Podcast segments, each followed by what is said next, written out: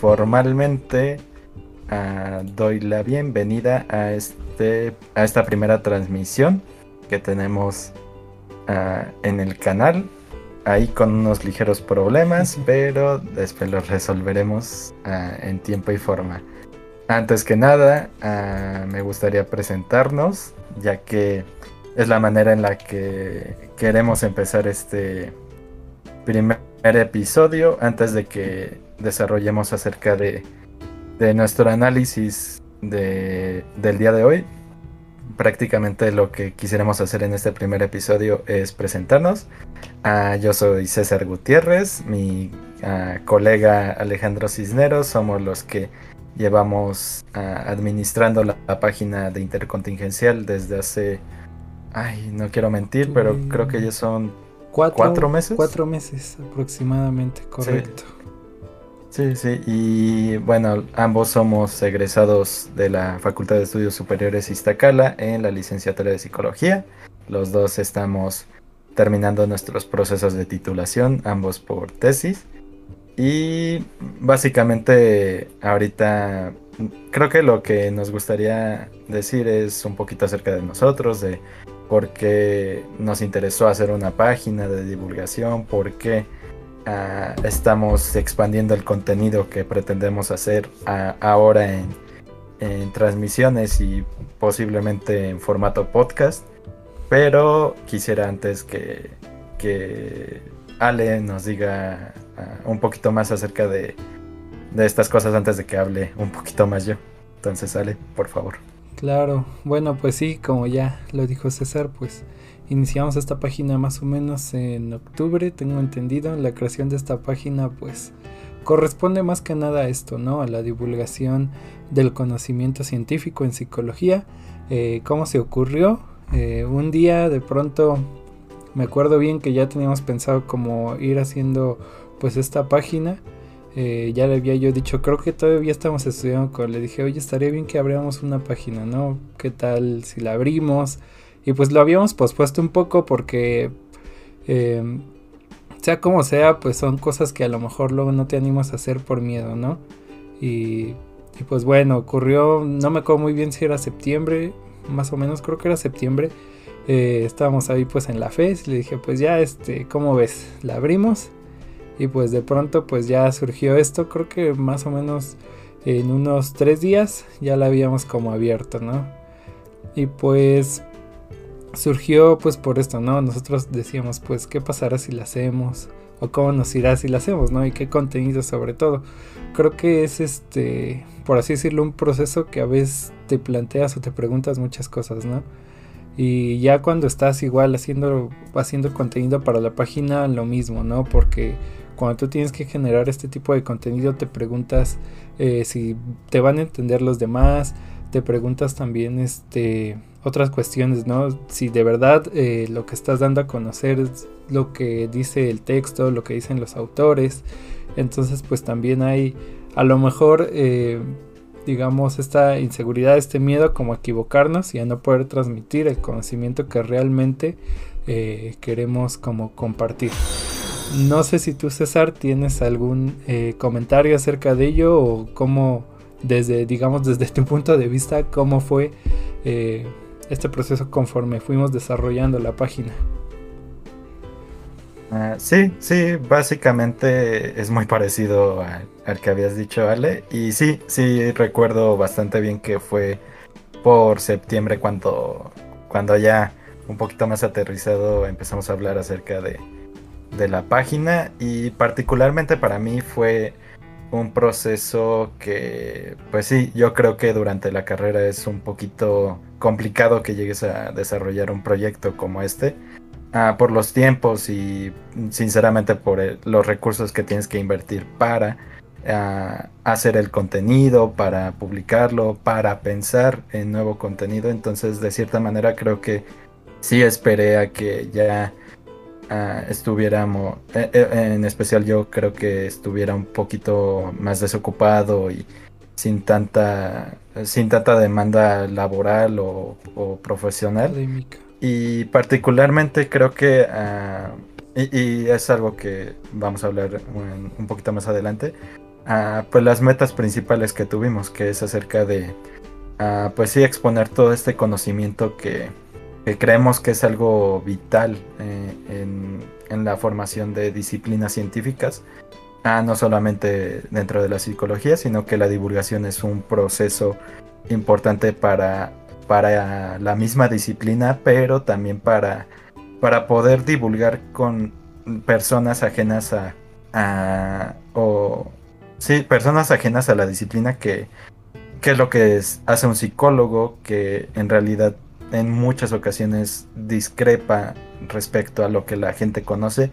Y, y, en, y el objetivo de nosotros es, bueno, si en realidad ya llevamos mucho tiempo observando que las personas a veces no alcanzan a distinguir las prácticas profesionales y éticas de un psicólogo, creo que ah, nuestra labor principal podría podría ir en ese sentido de nosotros exponerles de, ah, bueno, es que si existen los psicólogos científicos, si existen ah, buenos psicólogos y quienes llevan una labor profesional muy, muy ah, buena y pues ir explicando un poquito más aterrizado y sin tantos tecnicismos o sin tanto lenguaje técnico ah, acerca de qué es lo que hacemos, cómo es nuestro análisis, cómo Ah, particularmente lleva el análisis eh, la psicología científica y el interconductismo, que creo que ese es un punto muy importante dentro del proyecto, que es que ambos estamos ah, acostumbrados y, y, buscamos trabajar desde la postura interconductual. Por aparte existen otras psicologías científicas, pero particularmente los dos trabajamos desde el interconductismo. Entonces creo que eso ya fue algo que alcanzó a empatar nuestros intereses mutuos y ya fue algo también importante por lo cual desarrollamos la página. Claro, de pronto este un motivo que tenía, digamos, olvidado de por qué abrimos también la página es por esto, ¿no? Muchas veces este cuando se habla de conductismos o de pues sí de conductismo especialmente decimos es que va a ser muy difícil de aprender, ¿no? Muy complicado muy complejo, por así decirlo, y sobre todo cuando hablamos de interconductismo, ¿no?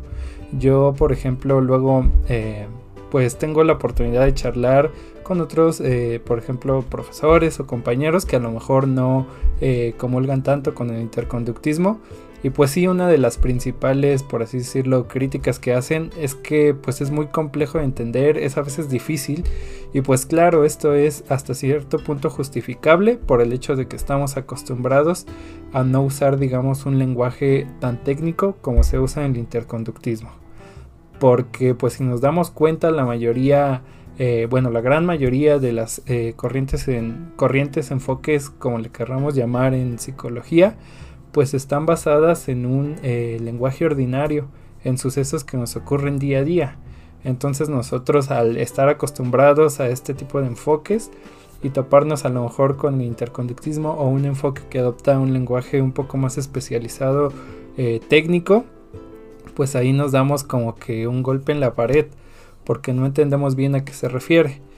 Pues claro, eh, creo que es un proceso por el que la mayoría pasamos cuando aprendemos de psicología basada, eh, basada en la evidencia, pero también psicología científica, que son dos cosas totalmente diferentes.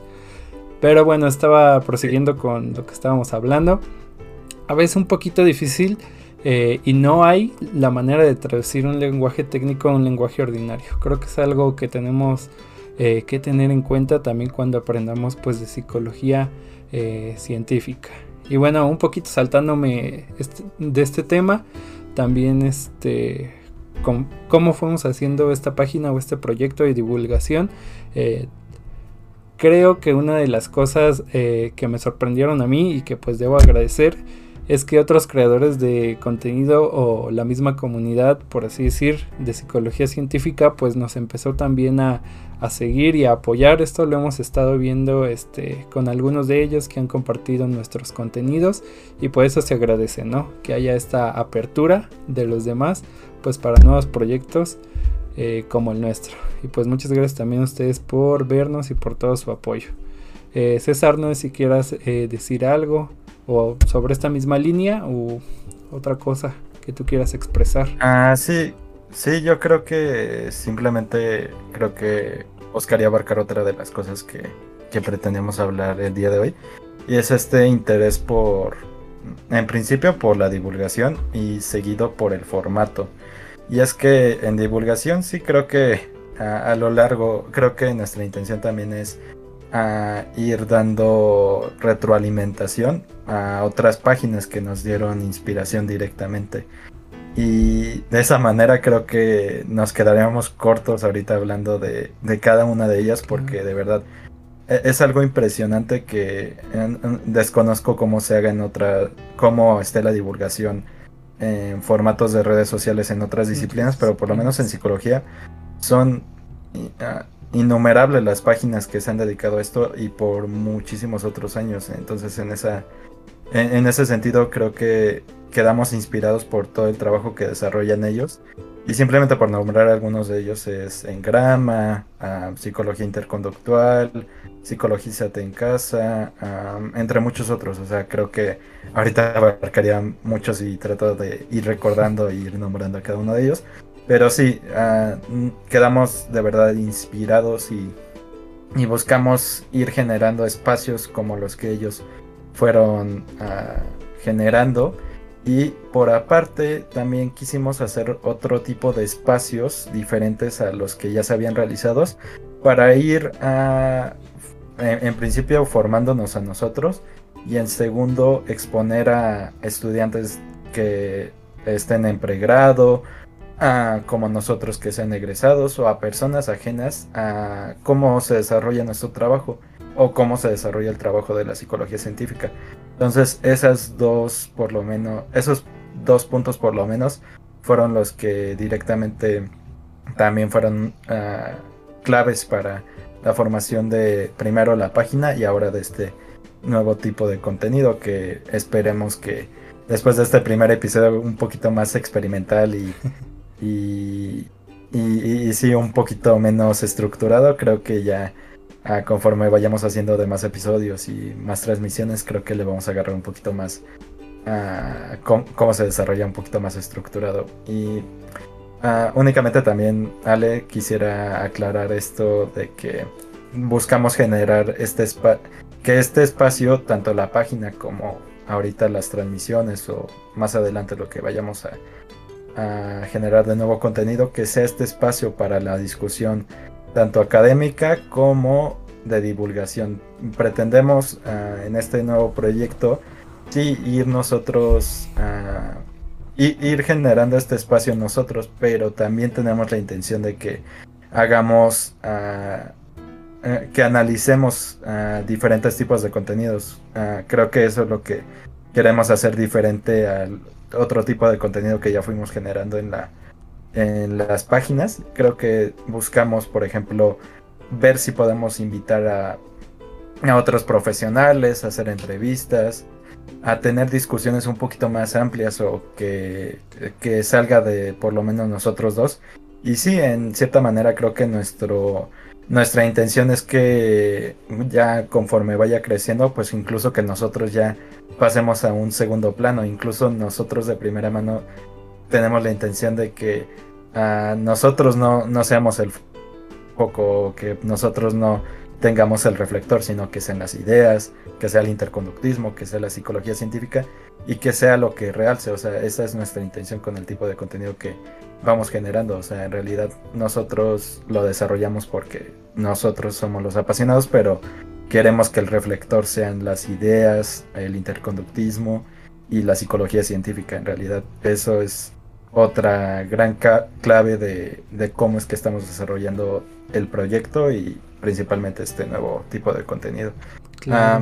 además de esto, ¿hay algo más que quieras sí, Bueno, aparte anexar un poco que pues sí, este espacio más que nada es pues para para ustedes, ¿no? Para que ustedes aprendan más también. Eh, si tienen alguna duda, los que nos están viendo, alguna duda de un tema, pues la pueden eh, pueden acudir a nosotros en la medida de lo posible pues trataremos de responderla porque pues a veces hay asuntos a lo mejor un poco más específicos que tenemos duda de ello no eh, de cómo podemos nosotros a lo mejor estudiar un fenómeno desde cierta postura científica y bueno pues creo que para esta parte de introducción de los objetivos de la página y de nosotros pues sería digamos pues todo no Eh, ya lo dijo César que tuvimos inspiración en varias páginas. Otra que yo puedo rescatar de ellas es pues la de Conductólogo, que también me parece que es una página eh, pues muy, muy buena eh, en cuanto al conocimiento de, de este, del interconductismo. Es una página muy completa y pues quien la administra sabe pues demasiado de, estos temas. Entonces pues también es una página que les recomendamos que sigan. Vamos ahorita a proseguir con el análisis de eh, dos textos que tenemos para el día de hoy. Eh, si ustedes tienen algún texto, algún material de video que quieran que nosotros comentamos analicemos, pues lo pueden poner en la caja de los comentarios o nos lo pueden hacer llegar por medio pues de la, eh, de la página de Facebook. ¿ok? Eh, César, no sé si quieras comentar o antes de cerrar esta sección, eh, decir algún comentario. Ah, no, creo que básicamente nuestra presentación y, hablar un poquito más acerca de, la página, creo que ya la abarcamos suficientemente bien. Y pues ah, referente a la temática, ah, lo que pretendemos en estos primeros episodios es hablar acerca de cosas que creemos esenciales ah, para entender el contenido que hemos estado sacando. En ese sentido, el día de hoy lo que vamos a hacer es hablar un poquito más específico acerca de los materiales en los que nos basamos y consideraciones que, que valga la redundancia, que consideramos muy importantes ah, en la publicación de qué significaba o qué significa ser interconductista. Y en principio aquí lo que a mí me gustaría abordar así ligeramente porque creo que es básicamente ah, hablar acerca del artículo de Ribes, lo único que yo quiero ah, describir un poquito así ah, sin tanto detalle es acerca de dos textos que creo que son muy importantes para esta primera publicación, que el primero de ellos sería el manifiesto conductual como se le suele reconocer, o el artículo de Watson acerca de la psicología como la ve el conductista. Y eh, creo que es así el título, si lo dije mal, una disculpa. Y por aparte, el que sí directamente se llama El Manifiesto de la Psicología Interconductual por Cantor.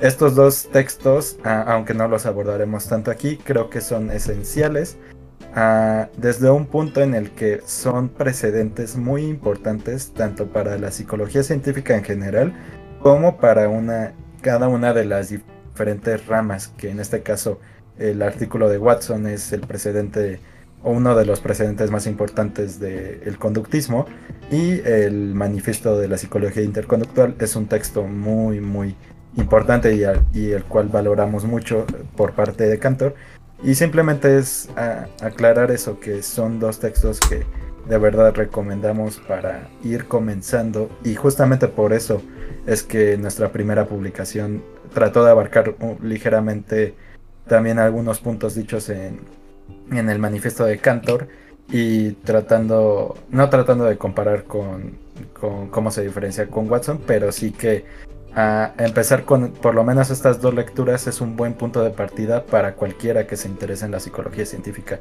Y ya nada más por terminar, creo que hablaría acerca de que en el texto de Cantor creo que es ah, bien dicho que, que acerca de que la práctica científica conlleva esta estipulación y descripción muy clarita acerca de el objeto de estudio, por qué se diferencia de otras ramas, como en este caso el conductismo, y por eso creo que es un buen punto de partida para cualquiera que se interese en, la psicología científica. Creo que es solamente por eso que, los buscamos remarcar y, y, no sé si en algún momento podremos compartírselos, pero si, si por su propia cuenta pueden buscarlos, de verdad es un buen son dos, dos muy buenas lecturas y bastante recomendables.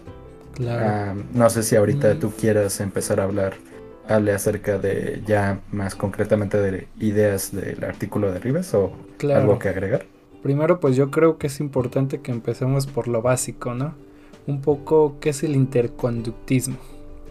Eh, pues probablemente no lo hayan escuchado, probablemente sí, ¿no? Eh, esto lo vamos a estar abordando un poco a lo largo de que vayamos revisando este texto, pero no está de más decirles primero que, bueno, em, el interconductismo digamos que es una postura eh, naturalista, un poco contraria a lo que ya eh, se viene viendo en psicología tradicionalmente. Uno de los aspectos más importantes del interconductismo es que, bueno, va a negar rotundamente la existencia, digamos, de dos, mm, de dos dimensiones en el ser humano, por decirlo de alguna manera. Eh, se ha trabajado tradicionalmente con que podemos hacer la distinción entre alma y cuerpo. Para la postura interconductual no existe tal distinción porque bueno el organismo es un organismo eh, por así decirlo un organismo solo que se compone pues ya sabemos de un sistema biológico y no hay digamos eh, cabida para este dualismo que bueno si no mal me equivoco viene desde la perspectiva un poco cartesiana y fue adoptada posteriormente por otras eh, doctrinas por así llamarles psicológicas como bueno el psicoanálisis y un poco otras más. Eh, César, no sé si quieres decir algo sobre este punto que acabo de eh, retomar. Ah, creo que sí, nada más acerca de directamente en el artículo de Rives. Ah, dentro de estas primeras páginas se aclara acerca de ah, por, por, qué Rives empieza, y, creo que es clave delimitar que a partir del interconductismo el uso específico de palabras es algo que creo que ah, con excepción del conductismo creo que aparte de estas dos posturas ah, es algo que se hace hincapié pero no tanto en este sentido desde un primer momento Rives empieza con la cita de las líneas generales que limitan al interconductismo como una concepción acerca del objeto de la psicología. Creo que en estas primeras líneas ya empiezas a tener claro de que el uso de determinadas palabras el, ah, y, por ejemplo, no enunciar al interconductismo como un sistema científico, sino en este caso Rives lo, lo describe como una concepción de, acerca del objeto de la psicología, creo que es algo clave para ir entendiendo por cómo es que se desarrolla el interconductismo y el uso de las palabras en, el mismo. Ah, por eso también vale mucho la pena que, por ejemplo, conozcas más a profundidad por ah, cómo delimitan los propios interconductistas a su enfoque. Por ejemplo, Cantor ah, podría utilizar su clasificación entre metasistemas, sistema científico, a que es una ley, etcétera, para denominar al, interconductismo de una determinada manera. No la llamamos rama de la psicología, no la llamamos enfoque, no la llamamos como de manera general se, se les nombraría porque el uso de las palabras es algo muy importante en el interconductismo y creo que es algo que en estas primeras líneas Rivers resalta bastante y no sé si tengas algo que, que desarrollar más de esto, pero creo que es por lo menos lo que yo diría ahorita. Sí, bueno, eh, prosiguiendo un poco, eh, posteriormente el texto pues nos pone un poco los antecedentes que tú ya habías retornado un poco en ellos, ¿no? Que tenemos a, a Cantor, las obras de Cantor pues en realidad son muy completas y me parece que abordó pues demasiados temas un poco más allá también de la psicología, ¿no? Principalmente pues de filosofía de la ciencia, si tienen la oportunidad de leer algún texto de Cantor, pues son muy enriquecedores y pues muy accesibles si es la primera vez que ustedes tienen un acercamiento pues a, la postura interconductual, ¿no? Y después pues también toco un poco sobre el antecedente, eh, el otro autor que sería este John Watson. John Watson es muy importante porque como ya dijo César, estaba, eh, él escribió lo que se conoce como el la psicología como la ve un conductista, si no me equivoco. En ella pues hay muchos puntos importantes que, que retoma, ¿no? Primero que nada pues rompe con esta manera de estudiar lo psicológico, con el introspeccionismo, perdón. Y pues también dice que no hay, eh, digamos, que rechaza este dualismo y pone como objeto de estudio a la conducta. Aquí es la primera vez pues que digamos que alguien estudia la conducta como tal. También pues un poco, remontándonos un poco más atrás, o bueno, aún mucho más atrás, tenemos a este Aristóteles, que también digamos que es un antecedente importante para este esta postura interconductual.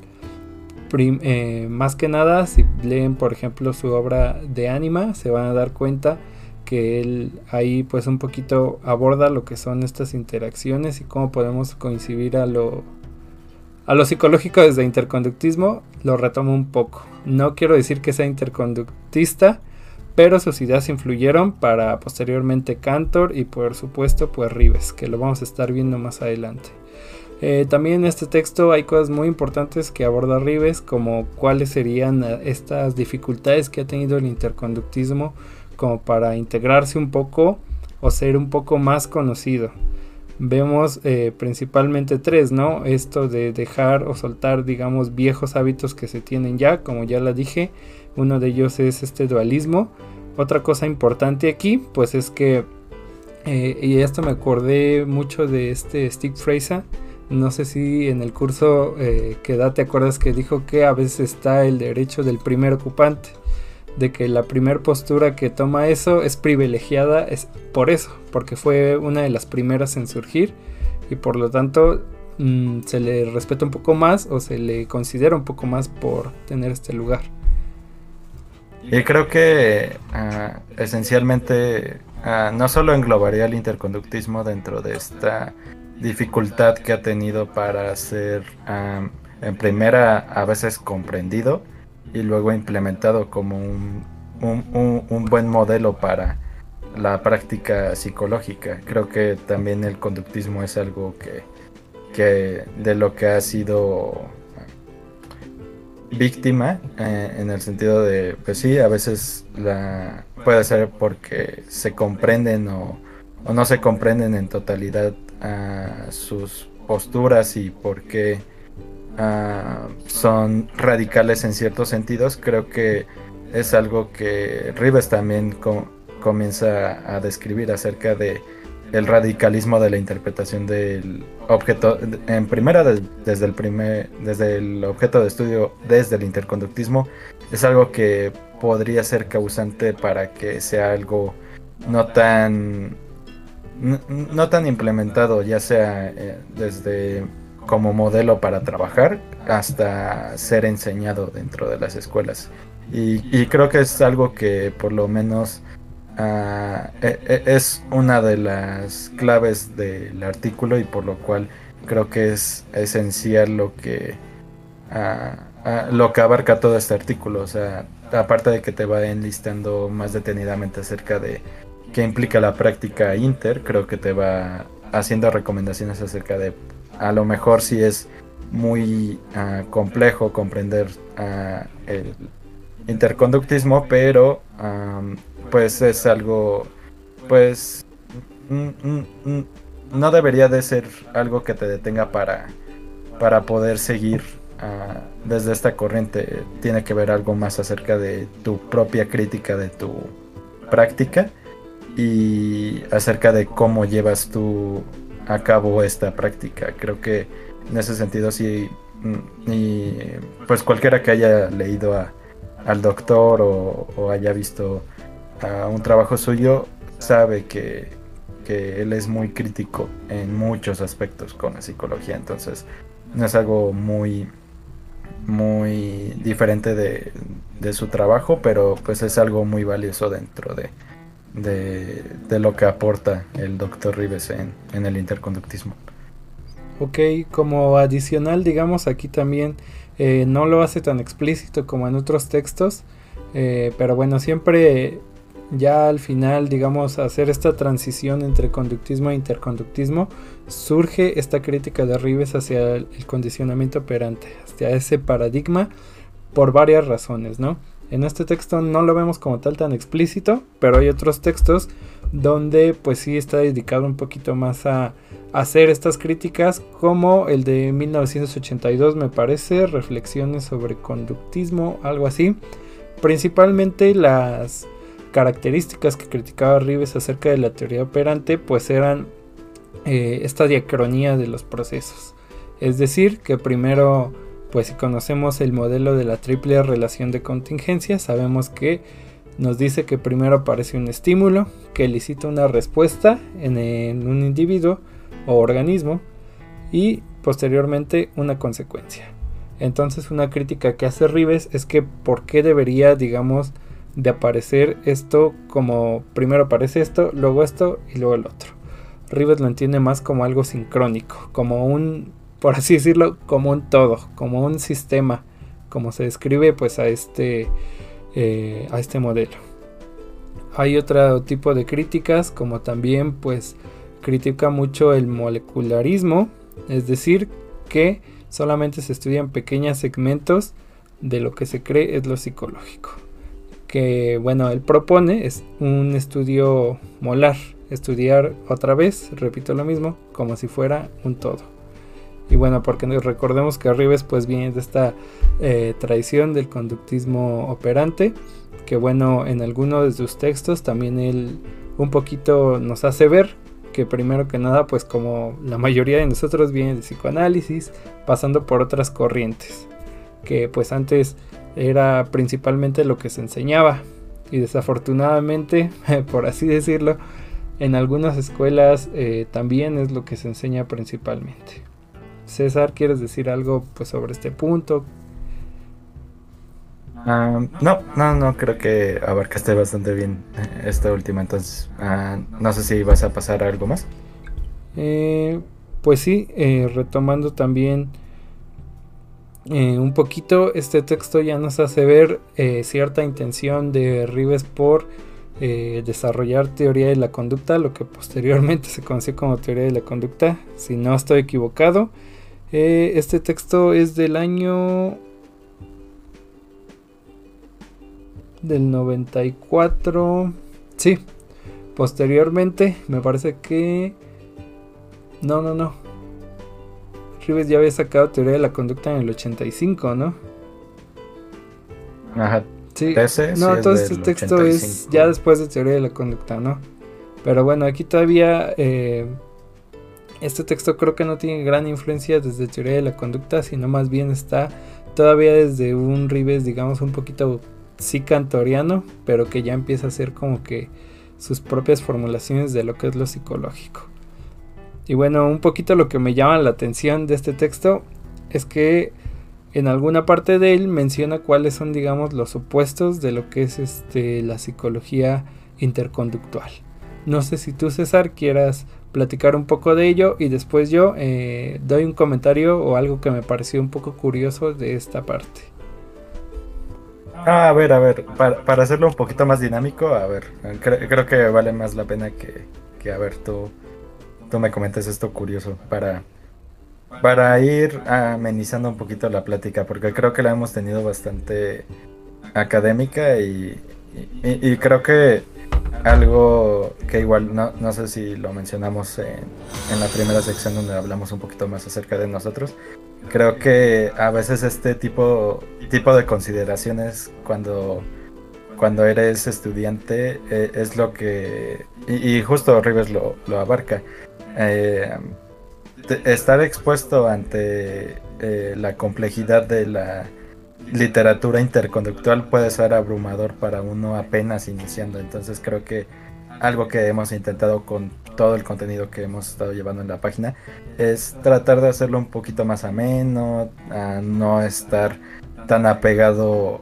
o, explicitando tanto lo académico, sino tratar de buscar ejemplos o, hacerlo un poquito más didáctico en ese sentido. Entonces, eh, esto es como parte de nuestro proceso creativo ah, que tenemos tanto para las publicaciones como para nuevo contenido, que es que vayamos ah, tratando de aterrizar en un eh, dentro del lenguaje ordinario, como lo denominaría Rives, a toda esta gran literatura y compleja literatura que es la de la psicología interconductual.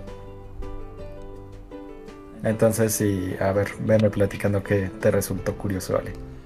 Bueno, este texto, como ya lo dijimos, está ubicado en el 1994, ¿no? Eh, todavía parece entonces, me parece que Rivas todavía concebía eh, la conducta psicológica como eh, continua. Si nosotros vemos, por ejemplo, a Cantor, hay una parte en su libro de la ciencia de la psicología donde él habla de esto, de que la conducta psicológica es continua a comparación de, eh, perdón, el desarrollo psicológico es continuo a comparación del desarrollo biológico. Y hay un esquema muy bonito que a mí me gustó la primera vez que lo vi, que nos enseña cómo va el desarrollo biológico un poquito para arriba y luego para abajo, y que el desarrollo psicológico siempre va para arriba. Es un poco independiente, por así decirlo, de eh, el desarrollo biológico. Eh, me pareció, digamos, curioso, o ahora me parece curioso después de leer al Rives del 2018 como ahora la conducta psicológica ya no es continua. Ya él afirma que esta conducta es discontinua. Pero bueno, me parece que me estoy adelantando porque estos temas los podemos tocar en otros en otros episodios. Que ya hagamos un poquito ah, más de comparación de ciertas obras de autores. Acuérdate, Ale, lo que te fui mencionando de creo que es conveniente que ahorita nos enfoquemos bien en, en un primer momento en Rives y un segundo momento hablar acerca de, de sus aportaciones un poquito más actuales en las que tenemos a diferentes posturas, tanto tú como yo. Y, y sí, creo que eso es algo que le agrega un poquito más de complejidad a la psicología interconductual que hay diferentes cambios a lo largo de la trayectoria del doctor que, que incluso tienes que ir revisando poco a poco, o sea, no puedes pasarte directamente a teoría de la psicología porque directamente vas a tener una noción muy distinta si es que primero lees teoría de la conducta, después teoría de la psicología y va a ser algo completamente diferente cuando en principio te así eh, de primera mano tienes acercamiento a la literatura de Cantor, después vas pasando. Eh, como hicimos el meme acerca de cómo es la transición, acerca de la definición de, del objeto de la psicología. Creo que uh, sí, ahorita nos estamos desviando tantito, pero nada más es para, para no desviarnos tanto y hablar acerca de, en este preciso momento, en este artículo de Rives, Ah, no, no, se tienen tantas consideraciones diferentes como se podría ver en teoría de la psicología. Sí, claro. Bueno, un poquito. Me recordaba un meme que vi por ahí que publicaron que decía tenemos al primer Rives, al segundo Rives y al tercer Rives. Un poquito a como si han leído a Wittgenstein. Eh, tiene primero su obra del Tratactus Lógicos Filosóficos, posteriormente Investigaciones Filosóficas y son pues obras digamos, hasta contrarias un poquito de los de lo que dice Wittgenstein. Sí, sí, sí. ¿Te gustaría a ti eh, mencionar otra cosa? creo, que más bien ah, ya abarcamos ah, bastante, creo que ya lo que habíamos tenido planificado y únicamente creo que realzaría esta parte de... Ah, de, igual manera como habíamos recomendado particularmente los textos del el manifiesto de Watson, el manifiesto de Cantor, creo que y, creo que este material, el artículo de Rives, creo que de igual manera es una lectura bastante recomendable en el sentido de para estudiantes que apenas estén integrándose dentro de, de la psicología o directamente ya tienen un primer acercamiento a la psicología interconductual. Y justamente eh, creo que esa fue nuestra idea de que esta fuera nuestra primera publicación y, pertinentemente creo que también eh, por eso es el primer tema en el que abarcamos en la, transmisión. Porque sí, directamente eh, el acercamiento al interconductismo puede ser de diferentes maneras y puede ser que hayas ah, tenido acercamiento a teoría de la psicología o a lo mejor te, recomendaron leer a Cantor, eh, eh, entre muchos otros autores.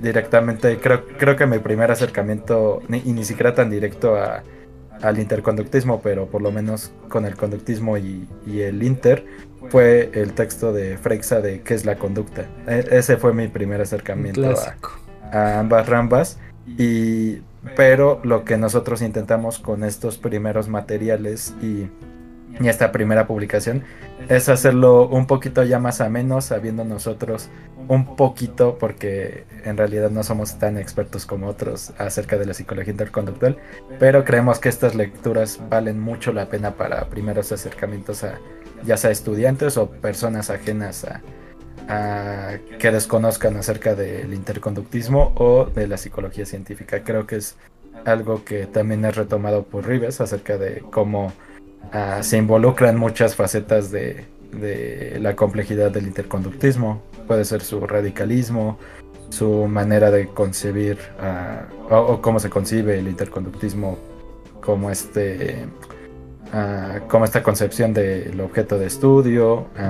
entonces creo que e, es por lo cual nosotros nos detenemos en este primer momento a hablar un poquito más acerca de estos materiales. Es para que junto con ustedes vayamos formando así un caminito donde ahorita empezamos con estos primeros textos que creemos que son muy valiosos y después ya es conforme iremos avanzando acerca de, bueno, en el interconductismo entonces hay una concepción diferente como lo hicimos en la publicación de memoria, qué es lo que describe teoría de la conducta y ya próximamente hablaremos acerca de de diferentes temas, ¿no? Por ejemplo, uh, cómo se cómo, cómo se describe acerca de la lectoescritura, con, uh, entre muchas otras cosas, creo que es uh, eh, creo que nada más buscaba describir esto que en este primer momento buscamos dar materiales y hacer esta publicación acerca de para ir empezando, para ir introduciendo también a personas que apenas estén eh, en primeros contactos. Ah, no sé si tú quieras ah, bueno. Ah, describir algo más en detalle o... Prosiguiendo, digamos, con este texto, eh, me parece que hay algo muy importante y que estamos como un poquito ignorando, ¿no? Eh, siempre nos hemos preguntado, al menos los que estuvimos en la carrera, ¿no? ¿Qué es lo psicológico? ¿Qué es aquello que deberíamos estudiar los psicólogos? Y bueno, vamos a ver que hay diferentes concepciones, ¿no?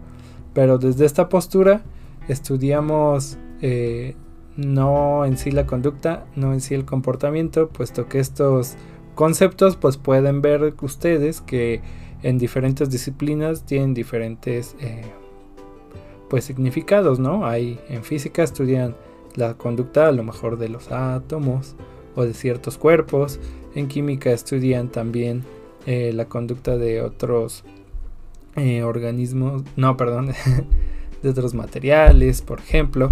Pero en psicología, eh, pues no estudiamos, digamos, como tal la conducta, o sí, pero de otra manera. Es decir, eh, estudiamos la relación que existe entre una persona y su medio. No tenemos, digamos, como tal un objeto o sustancia a la cual digamos que estudiamos, como lo es en otras disciplinas porque estudiamos en sí una relación entre un individuo, organismo y su medio, lo que serían acontecimientos, objetos u otras personas. Eh, ¿Todo bien, César? Sí, sí, sí, yo lo único que iba a aclarar y creo que fue una crítica que ahorita traté de buscarla, pero es muy difícil porque fue un comentario que vi en una publicación de Conduct Team Ah, pero me gustó mucho ah, acerca de cómo describían esta relación, porque ah, se detenían un poco a discutir en comentarios acerca de esta definición. Y, hubo alguien en específico que lo describió, a mi parecer, de una manera muy, muy particular, pero bastante lógica. Y, y es que comenzó a describir que el ambiente, pues sí, no puede ser algo tangible. O sea, en realidad el ambiente no es Ah, no, no, es algo que podamos tocar directamente. Evidentemente podemos manipular diferentes variables en el ambiente, pero el ambiente como conjunto no es algo tangible, pero sí es algo observable y, más importante, es algo modificable, en el sentido de que podemos tener control, podemos hacer diferentes configuraciones y eh, a raíz de ese comentario, pues yo evidentemente lo que pensé es de, bueno, Eh, era un espacio un poquito más ah, arraigado a la definición conductista, pero pensando en cómo se define lo inter, yo dije, bueno, es que en realidad hablaríamos acerca de que el ambiente no es tangible, pero también estamos hablando de que ah, la interacción no es algo tangible, o sea, en realidad no, no es, ah, si es tangible en el sentido de los organismos pueden modificar el ambiente o el ambiente al organismo, pero de igual manera no es algo tan, tan directo de manipular, o sea, puedes tener ciertos parámetros en los que trabajar, pero no es algo en lo que directamente tú vas a estar involucrado, sino que vas a manipular diferentes aspectos, tanto del organismo como del ambiente, y es algo que definitivamente creo que es importante ah, coincidir que sí, directamente en el interconductismo se tiene esta definición y, es diferente de, del conductismo, pero es en la que se basa el trabajo interconductual y es muy bien uh, retomado por Rives en el artículo. Claro, pues bien, como, como tú dices, pues no son, digamos, relación, son relaciones, no son tangibles. Lo que es tangible es el organismo, eh, son los objetos eh, de estímulo que participan en esa relación. Ok. Eh, me gustaría también proseguir con algunos de los supuestos que rescata Rives en este artículo de la psicología interconductual. Primero que nada nos dice que pues el organismo siempre se comporta, ahora sí que eh, retomando esto, en relación a algo.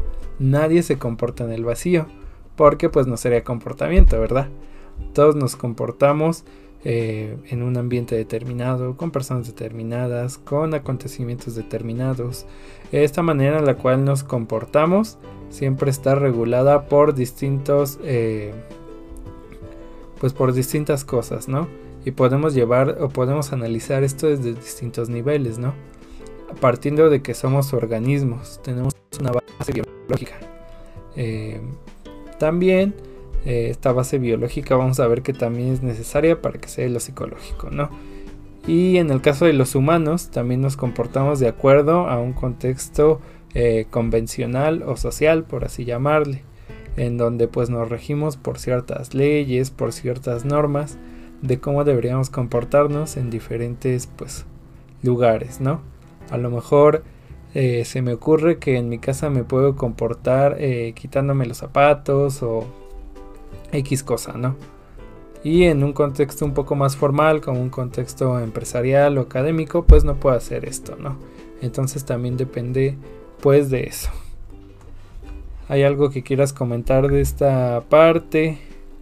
Sí, ah, no recuerdo si particularmente en el artículo, eh, es en este artículo o es en uno diferente, pero creo que ahí directamente Rives hace una distinción muy, muy clara acerca de que, ah, pues sí, a lo mejor ah, nos detenemos mucho a describir las normas sociales y cómo directamente repercuten en el comportamiento humano, pero ah, no hace falta hacer ah, tanto hincapié en que los animales no humanos también se comportan en esas leyes, pero son diferentes a las nuestras. Y creo que ahí directamente hace la distinción Rives hablando acerca de en los animales no humanos Ah, se comportarían conforme lo ecológico, es decir, lo que no perturbe su medio, y, porque directamente lo que repercuta en su medio va a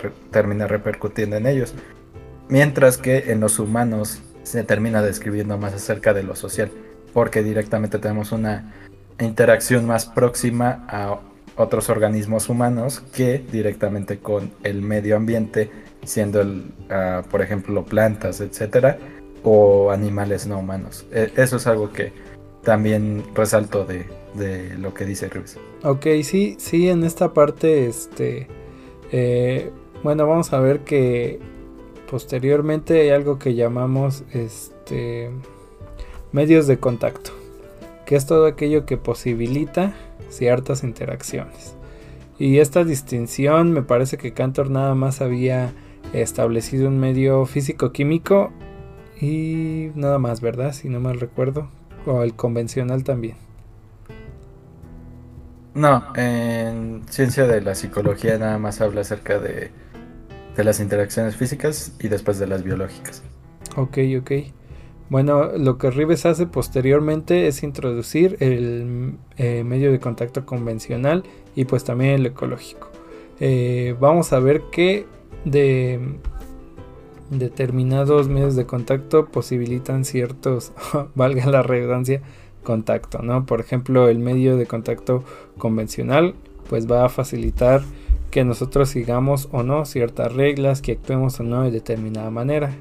Este medio pues nada más ahora sí que aplica nada más para los seres eh, humanos. El ecológico, como ya bien tú lo decías, ese eh, posibilita la supervivencia. Ahora sí que este aplica para ambos, ¿no? Para seres humanos y seres no humanos.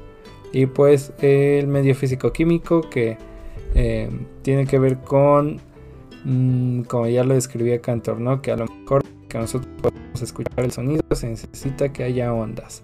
O para que podamos ver eh, ciertos objetos se necesita que haya eh, luz, ¿no? De partículas, este, pues sí, de este tipo.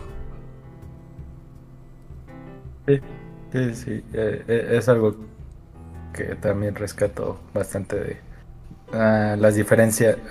Existen, a mi parecer creo que sí existen no tantas diferencias entre lo que describe Cantor y Rives, en el sentido de pues a lo mejor las diferencias que puede haber entre ribes y conductistas o ribes y de otras ramas o sea sí son bastantes diferencias entre cantor y ribes pero ah, tomando en consideración otras posturas creo que no son tantas pero sí vale la pena ir a ir leyendo detenidamente e irlas contemplando porque sí, una... Ah, ah, creo, creo que lo que significó Cantor para la psicología interconductual no es inconmensurable, eh, es de verdad, o sea, no, no, no podría haber psicología interconductual sin Cantor. Claro. Pero ah, todo lo que desarrolló Rives fue un pasito adelante, o sea, Cantor supuso un gran logro y, su contribución es muy rescatable. Pero Rives, conforme fue diferenciándose, llevó un pasito más a la psicología interconductual. Pero entonces hablamos de que en realidad sí existen estas diferencias, no, a lo mejor podrían considerarse no tantas, pero sí es importante de primera mano irlas contemplando que sí es muy diferente la psicología interconductual de Cantor a la psicología de Rives. Claro. Y bueno, me parece que son, digamos, algunos de los puntos más importantes de este material. Eh, quisiera yo tocar otros más, pero ya viéndolo un poquito más, creo que vamos a spoilear un poquito de contenido que podemos traer más adelante, ¿no? Empezando pues por a lo mejor los componentes del modelo de campo. Ah, ok, ok. Sí, sí, sí. Creo que creo, que esa es la publicación que ahorita viéndolo un poquito más ah, ya lejano en el, sentido de que ya ah, mm, no, recuerdo cuándo la sacamos, pero sí ya tiene un tiempo. Creo que ya viéndolo uh, así a profundidad, Creo que simplemente describiendo ejemplos acerca de cada uno de los componentes, o sea, creo que ya. Ese es nuestro episodio, pero aparte hay otras consideraciones muy importantes que no incluimos dentro de la publicación, pero que son igualmente de valor. Es lo que, ah, lo, que nos llevó a, a tomar la decisión de hacer este otro espacio, porque sí, mucho eso acerca de los manifiestos, creo que no, no es como que no los pudimos haber incluido dentro de la publicación, pero ah, creo que si podíamos sacar dos o tres publicaciones solo hablando de todo esto que ya fuimos de estos espacios que tampoco sea algo tan ah, tedioso o tan largo en el sentido de seguir hablando, hablando, hablando. Creo que también vale la pena que, que este espacio sea corto, que sea de manera concisa y que sí vayamos segmentando conforme ah, fuimos abarcando ciertas cosas en algunas publicaciones, en a, lo mejor otras no tanto. Entonces sí, es algo, por, es el principal motivo por el cual ah, buscamos desarrollarnos en este espacio. Ok, bueno pues eh, más que nada les agradecemos a los que estuvieron en este primer intento de podcast. Eh, posiblemente faltó estructurar eh, algunas cosas de mejor manera, ya les dijimos, tuvimos algunos problemillas por ahí, pero las próximas ocasiones nos comprometemos a que esté un poquito más estructurado. Si tienen alguna duda, queja o sugerencia, pues la pueden dejar ahí en los comentarios o directamente pues en la página de Facebook. Eh, agradecemos a todos los que estuvieron. mucho. Y pues nos vemos, digamos, en una próxima emisión. Sería el día martes, si no mal recuerdo. ¿Es correcto? Sí. Sí, vamos a estar todos los días martes haciendo estas transmisiones. De igual manera, ah, dependerá mucho cuando se exporte bien el audio. según yo, no, no pasaría de hoy, pero Ah, también estaríamos sacando este contenido en formato de podcast. Ah, por si es que apenas llegaron a esta última parte y quieren revisar lo demás, la transmisión va a quedar grabada en Twitch, pero de igual manera van a tener acceso mediante podcast por, por lo mientras en, en Spotify. Estamos viendo la opción de transmitirlo también en Apple Podcast y no recuerdo la otra plataforma, pero para que tengan acceso al contenido. Claro, pues muchas gracias.